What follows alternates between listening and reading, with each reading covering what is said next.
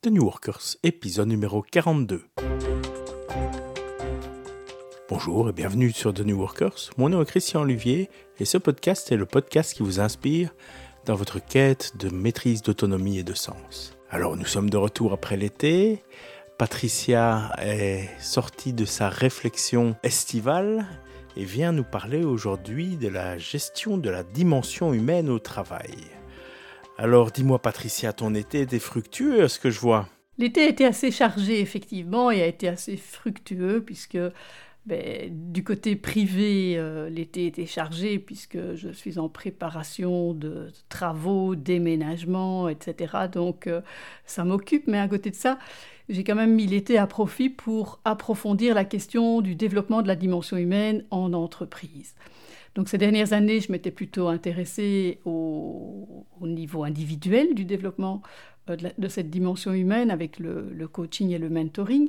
Mais ces derniers mois, je reviens un petit peu plus à la dimension organisationnelle en entreprise. Alors la raison, c'est que je trouve quand même que la dimension organisationnelle est un, levier de changement important et, on en a vraiment besoin dans notre société. Donc j'ai approfondi cette question de comment développer la dimension humaine en entreprise.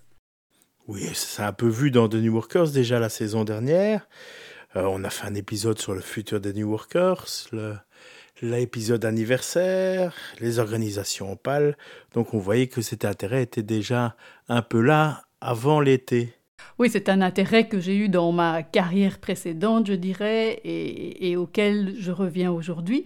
Et je peux déjà dire à nos auditeurs qu'il y a de nouveaux épisodes en préparation, donc des témoignages euh, de personnes que j'interviewe qui nous montrent en fait que, cet équilibre entre la dimension humaine et le succès, eh bien, contrairement à beaucoup d'idées reçues, c'est tout à fait euh, possible.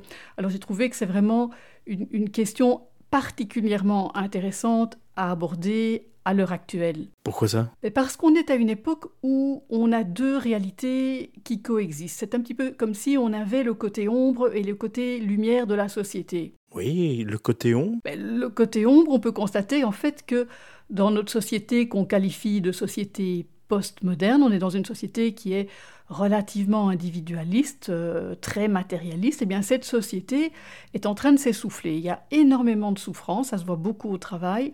Donc on se débat, euh, il y a beaucoup de désillusions, il y a beaucoup de fatigue, il y a beaucoup de peur.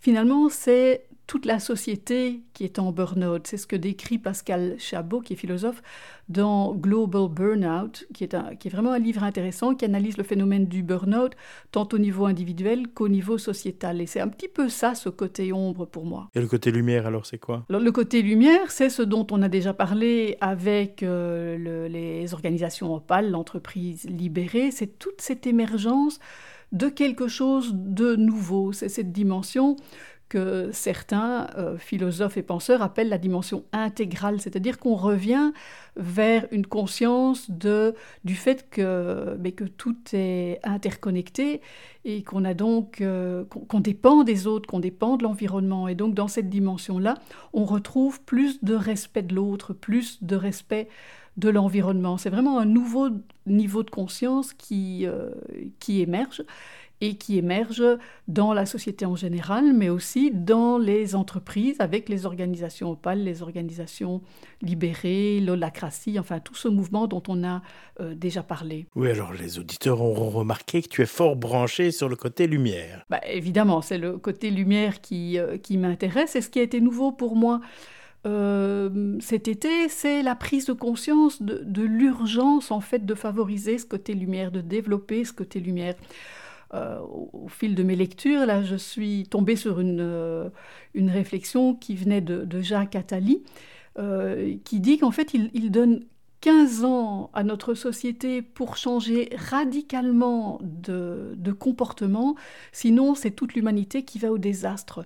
Alors bon, Jacques Attali, c'est quand même pas n'importe qui, donc c'est un discours assez alarmiste. Et, puis par hasard, quelques jours plus tard, je lis dans un article de Ken Wilber une pensée assez similaire qui parle de cette émergence de ce niveau intégral et qui dit qu'en fait, euh, c'est l'ère suivante, donc euh, cette dimension intégrale sera le niveau de conscience suivant si l'humanité survit.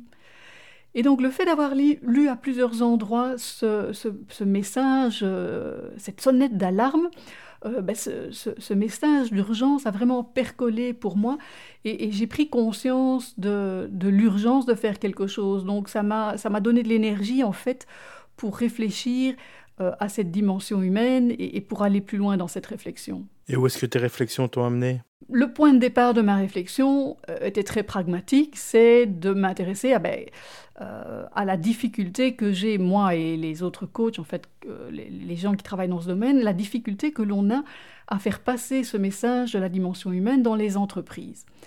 c'est tout la questionnement sur la perte de bon sens en entreprise. Et donc, euh, je me posais la question de ben, comment faire pour ouvrir les responsables, euh, les managers à, cette, à cette réalité, à ce, paradoxe actuel, au fait qu'il y a euh, cette coexistence de deux réalités et qu'on a intérêt à aller vers le côté lumière. Donc comment les, ouvrir à la réflexion, comment les, amener à explorer, à oser explorer autre chose, c'est-à-dire à penser, hein, think outside of the box, hein, penser en dehors de la boîte. Et moi j'irais même plus loin en disant mais, jeter carrément la boîte et, euh, inventer quelque chose de nouveau. Et euh, dans, dans, mes recherches, dans mes lectures de cet été, je suis tombée sur une petite réflexion de Stephen Covey dans son bouquin La huitième habitude, qui parle en fait de comment trouver sa voie et aider les autres à trouver la leur. Donc c'est un, bouquin vraiment important en termes de leadership. Et il pose deux questions qui montrent un paradoxe assez intéressant. Il dit, il demande aux, personnes dans, la salle euh, qui pensent que, euh, de manière générale, les, gens en entreprise ont plus d'intelligence, euh, de, capacité, de, créativité que ce que leur job leur demande et que ce que l'entreprise les autorise à exprimer. Évidemment, la plupart des gens euh, lèvent la main et pensent effectivement, il y a une vaste majorité des personnes qui pensent que la dimension humaine, les capacités humaines sont sous-exploitées. Et puis il pose la deuxième question qui est et, qui se sent sous pression pour faire plus avec moins. Et là, à nouveau, quasi tout le monde euh, subit ce type de pression. Et donc, euh, c'est ce paradoxe qui est intéressant. Oui, c'est même assez interpellant. Bah oui, c'est interpellant parce qu'on on se plaint partout de manquer de ressources. Et certains disent d'ailleurs, c'est pas, en anglais ça sonne bien, on dit c'est pas, c'est pas le manque de resources, c'est le manque de resourcefulness. C'est donc pas le manque de ressources, mais le manque de débrouillardise, le manque d'ingéniosité pour utiliser correctement nos ressources. Donc, en fait, euh, ces deux questions de Covey montrent à quel point les, ressources humaines, et j'aime pas le terme ressources humaines, mais à quel point l'humain est sous-exploité, les capacités humaines, l'ingéniosité humaine est, sous-utilisée euh, en entreprise, pour ne pas dire étouffée en entreprise. Et donc pour sortir de là, euh, donc moi, je m'inspire fort de, de, l'approche préconisée par Covey, qui est une approche qu'il appelle basée sur des principes. Donc toute la théorie de Covey est basée sur le fait qu'il y a ce qu'il appelle un vrai nord, c'est-à-dire une vérité. Il y a une vérité avec un grand V. Alors ça veut dire quoi? Ça veut simplement dire que la, vie est régie par des lois et que c'est pas la peine d'essayer d'aller à l'encontre des lois. Donc, euh, par exemple, cette idée de, la croissance infinie, c'est simplement ridicule. C'est une loi de la vie qu'à un moment, les systèmes ne peuvent pas croître à l'infini. Euh, un système qui croît à l'infini, il finit par euh, imploser. Donc, ça ne peut pas marcher. Donc, toute la théorie de Covey, elle est basée là-dessus, sur ce, sur ce qu'il appelle des principes. Hein, les principes qui montrent le vrai nord. Ces principes qui sont universels, qui sont intemporels. Et donc, c'est une approche qui est relativement rationnelle, hein, qui dit, voilà, la, la, vie, elle est régie par, euh, par des principes et, et, il est bon de, de, de respecter ces principes. Et c'est là que c'est intéressant de constater le paradoxe, parce que cette approche, malgré qu'on soit dans un monde rationnel et scientifique, cette approche a du mal à passer. Et qu'est-ce qui peut expliquer ça? Mais Ce qui explique ça, c'est que quelque part, même si on veut être dans la rationalité et le monde scientifique, si on y regarde de plus près, on est aujourd'hui vraiment pris dans des peurs et beaucoup de considérations irrationnelles. Notre société ne fait que euh, cultiver un sentiment d'insécurité. Il nous manque toujours quelque chose. Hein. Euh, c'est aussi ce qui fait vendre, hein. ce qui fait consommer. La société de consommation essaye de nous faire croire qu'il nous manque toujours quelque chose pour être heureux.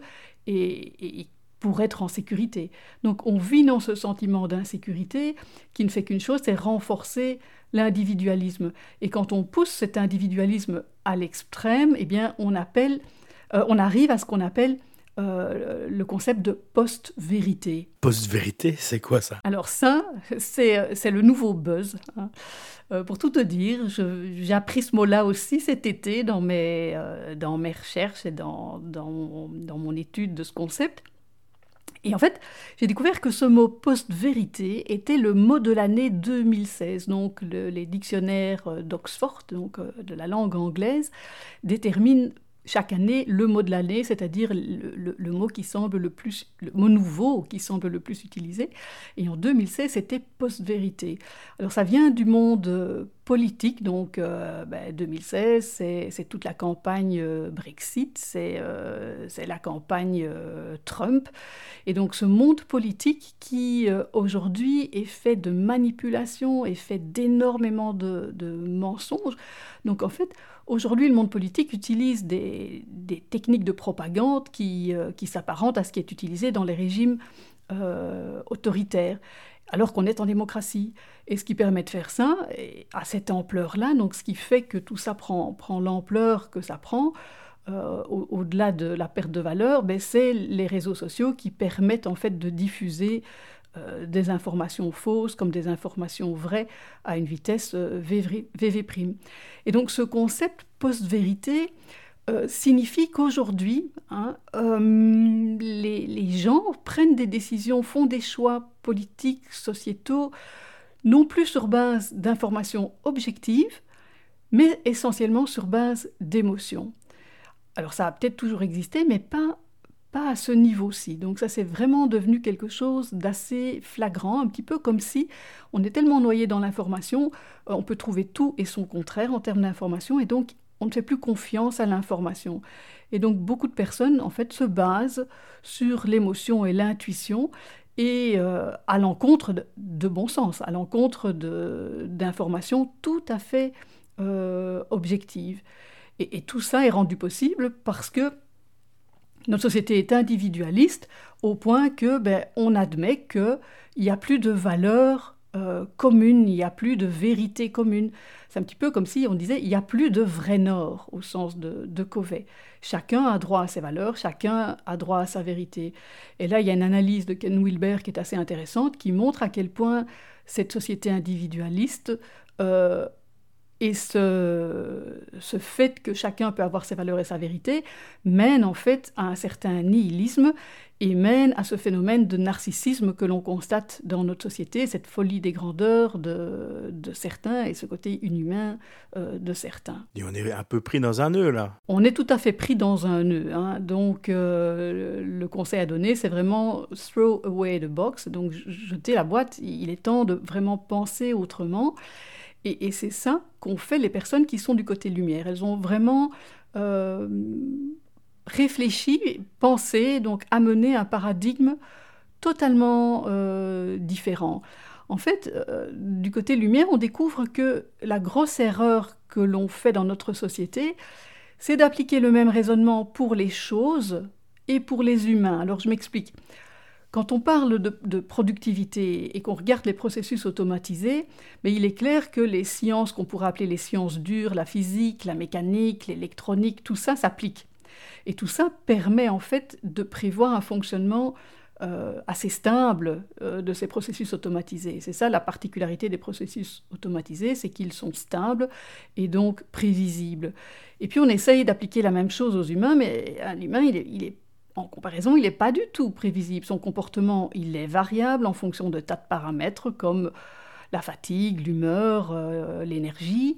Euh, donc le comportement, il est instable, il est imprévisible. Et donc on ne peut pas appliquer la même logique aux processus qui dépendent en tant soit peu de l'humain que aux processus automatisés. Oups, c'est un peu embêtant ça. Bah, euh, oui, c'est un peu embêtant parce que surtout qu'aujourd'hui, on a beau vouloir automatiser euh, les processus, mais quand on parle d'humain, c'est quand même euh, relativement important. On est à l'ère de la connaissance, on est à l'ère de l'information.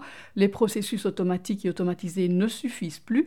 On a réellement besoin de la créativité, de l'innovation euh, que peut apporter l'humain. Donc, donc il n'y a rien à faire. On a vraiment intérêt si on veut, euh, si on veut développer cette dimension humaine, à, à comprendre mieux comment on l'a fait pour les machines, hein, à comprendre comment fonctionne l'humain, pour pouvoir automatiser la productivité humaine et minimiser les variations de productivité. C'est un principe élémentaire dans, dans euh, la théorie de la qualité.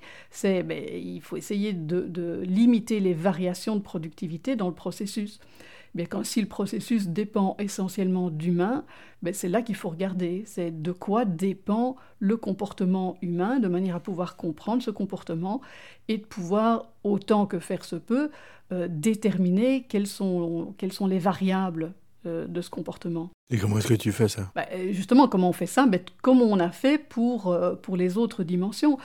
Euh, il y a un modèle assez connu qui montre que l'excellence business dépend de, trois dimensions, la technologie, les processus et euh, les people. Alors moi j'aime bien rappeler ça la dimension technique, technologique, la dimension organisationnelle, parce que les processus, c'est un peu réducteur. Il y a quand même un peu plus que simplement les, les processus. Et people, j'appelle ça toute la dimension humaine. Bien, on a passé énormément de temps à explorer la dimension technologique avec tous les progrès technologiques. On voit qu'on a passé dans beaucoup d'entreprises énormément de temps à essayer d'optimiser euh, les processus.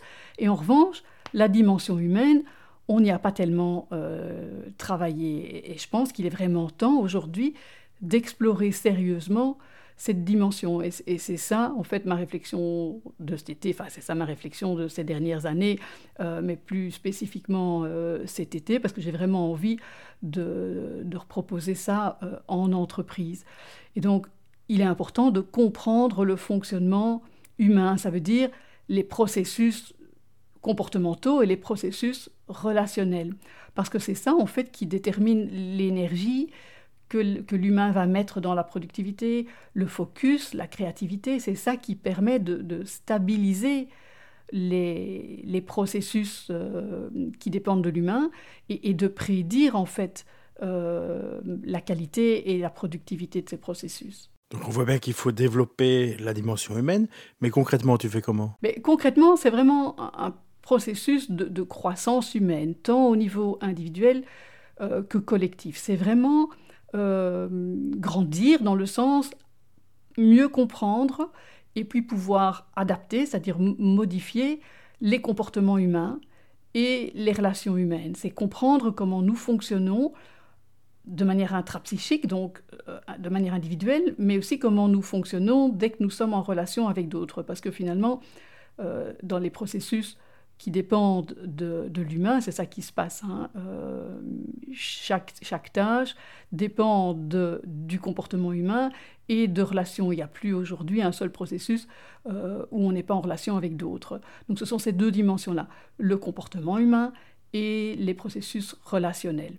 Et donc comprendre et adapter les comportements humains que les processus relationnels pour pouvoir libérer une énergie de production, une énergie d'innovation, de, création.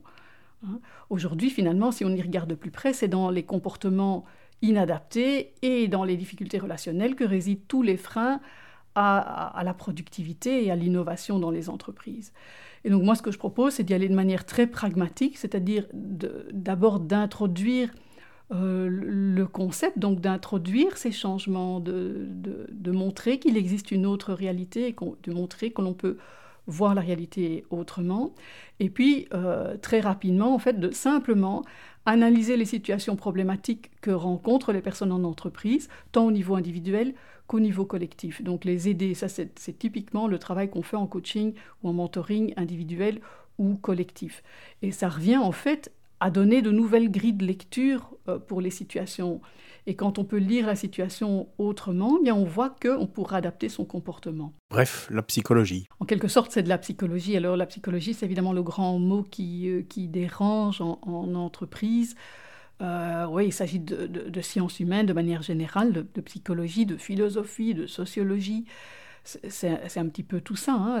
l'humain étant euh, la ressource la plus importante en entreprise aujourd'hui. C'est vraiment, oui, c'est vraiment, c'est la psychologie, si c'est le mot qu'on veut mettre dessus, ou on peut, on peut, si on préfère, mettre le mot sciences humaines sur, euh, sur cette science.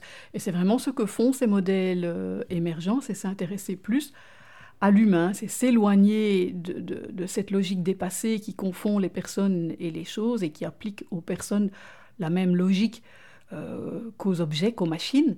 Hein. Et donc c'est de voir l'entreprise non plus comme une machine, mais comme un organisme vivant, fait d'être vivant. Oui, donc on voit qu'on a beaucoup à gagner, donc pourquoi est-ce qu'on ne voit pas ça plus? Mais je crois qu'on ne voit pas ça plus parce que c'est tellement, tellement différent de ce dont on a l'habitude et que l'être humain a une fâcheuse tendance à s'accrocher à ce qu'il connaît, même si c'est inconfortable. Donc on a peur de lâcher ce qu'on connaît. Donc ça demande du courage, ça demande le courage de lâcher le contrôle, ça demande beaucoup d'humilité et ça demande aussi que les, euh, les managers, les, décideurs euh, acceptent de changer les systèmes. C'est ça qui faisait ma réflexion de cet été, c'est ben, comment en fait euh, convaincre les gens qui ont le pouvoir et qui ont tendance à l'exercer de plus en plus, donc à écraser plutôt que, que d'ouvrir, comment les persuader que euh, que plus ils écrasent, ben, plus ils, iront du côté ombre, et qu'ils ont tout intérêt à, ouvrir, qu'il y a effectivement euh, beaucoup à y gagner. Et donc ça demande un effort, ça demande vraiment de lâcher euh, des choses, et ça demande beaucoup d'humilité et de courage. Oui, et donc en conclusion, qu'est-ce que tu peux nous dire? En conclusion, ben, je prends conscience que le développement de cette dimension humaine en entreprise, tant au niveau individuel que collectif, c'est vraiment devenu une urgence. Euh, je dirais aussi que de plus en plus, on, voit que c'est possible. Et, je me suis vraiment donné comme mission de, montrer que c'est possible euh, et, d'amener en fait les exemples et les témoignages pour montrer que c'est possible et pour montrer qu'on a intérêt à aller dans cette direction-là. Mais évidemment, ça ne se fait pas tout seul, ça demande une, une grosse remise en question. Mais voilà, tout a un prix et, le, le, jeu en vaut vraiment euh, la chandelle. Oui, donc on voit qu'il y a énormément de choses à en dire. Et ça sera en fait un des thèmes principaux de cette saison de New Workers. Oui, parce que c'est vraiment une passion. Donc je reviendrai vous parler de ça et euh, je vais euh, vous fournir quelques témoignages, donc quelques interviews de personnes qui, sont, euh, qui font des choses remarquables dans, dans le développement de cette dimension humaine. Eh ben, merci Patricia pour cet épisode post-estival. Je vais inviter nos auditeurs à aller euh, s'inscrire sur le site et s'abonner au podcast, à s'inscrire à la newsletter, à nous suivre sur Facebook et toutes les choses qu'ils pourront voir sur le site. Et merci beaucoup et au prochain épisode. À bientôt. Thank you.